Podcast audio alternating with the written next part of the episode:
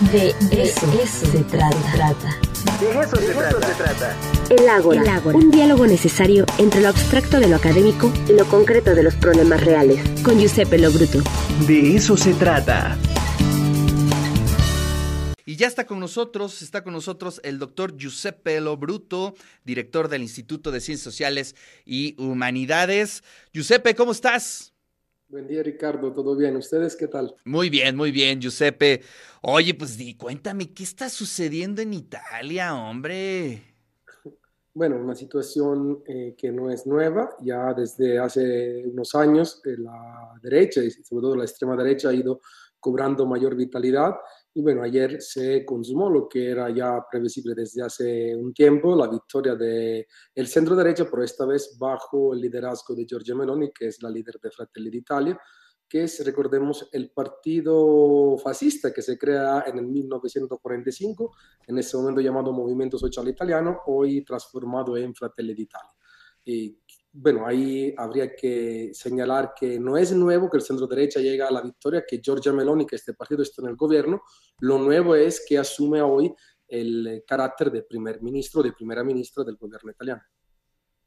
Claro, sí, sí, sí, eso eh, lo vimos, pero ¿cómo, ¿cómo se llega hasta ahí? Y además, bueno, hay que subrayarlo, no nada más es Italia, este, pues España hay un fuerte eh, crecimiento de estos eh, segmentos eh, pues de ultraderecha, podríamos decirlo, fascistas, pero ¿qué pasa en la sociedad? Es decir, ¿por qué está ganando tantos adeptos una corriente como esta? Bueno, eh, yo diría que a partir del siglo XXI eh, la extrema derecha va teniendo a lo largo y ancho del mundo mayor adeptos, como tú comentabas, o mayor presencia en eh, tanto a nivel de diputados como de senadores y ganando en algunos casos presidencias de la República o ser primer ministro como en el caso de Italia. Eso se deriva, lo hemos analizado en un conversatorio que tuvimos aquí en el Instituto de Ciencias Sociales en 2019, a partir de la crisis del liberalismo.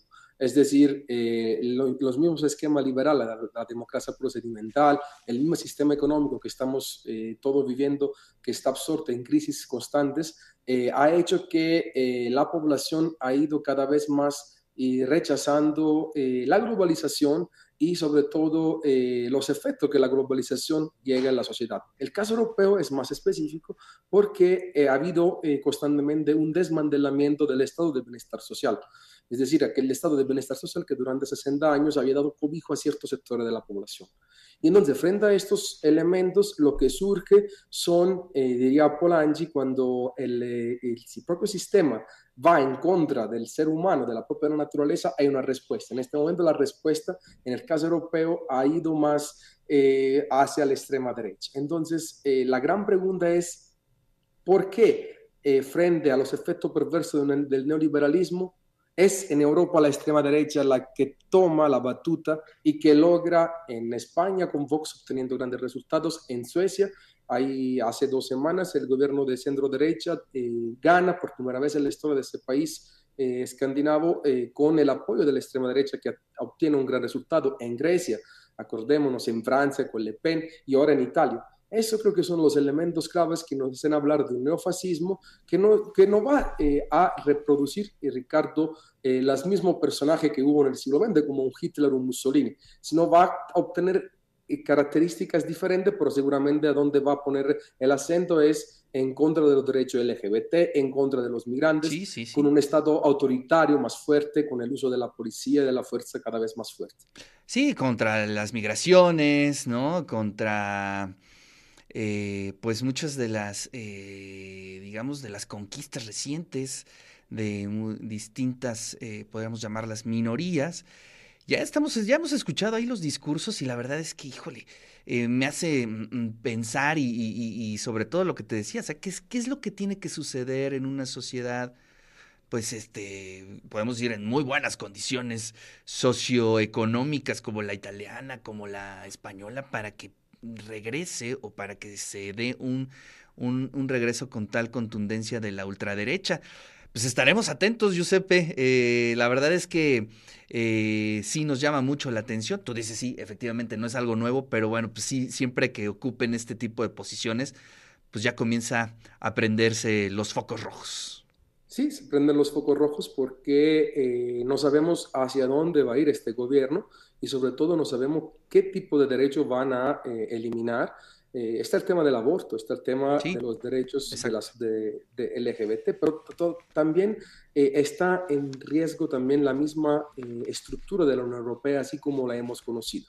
Es decir, eh, eh, Meloni está en la misma sintonía que Orban en Hungría. Acordémonos que hace dos semanas la Unión Europea acaba de declarar a Hungría antidemocrática y le acaba de cortar todos los fondos.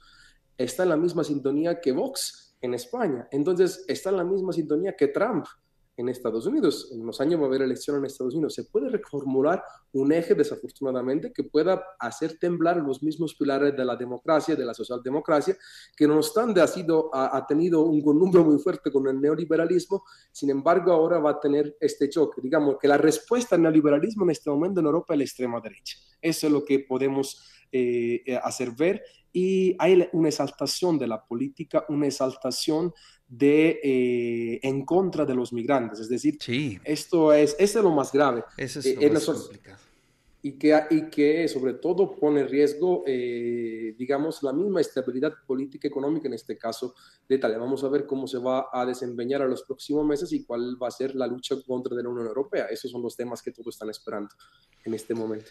Pues sí, la verdad es que hay que seguirlo, ¿eh? Giuseppe, hay que seguir esa agenda para ver cómo se va desarrollando. Y te agradezco como siempre, te mando un fuerte abrazo.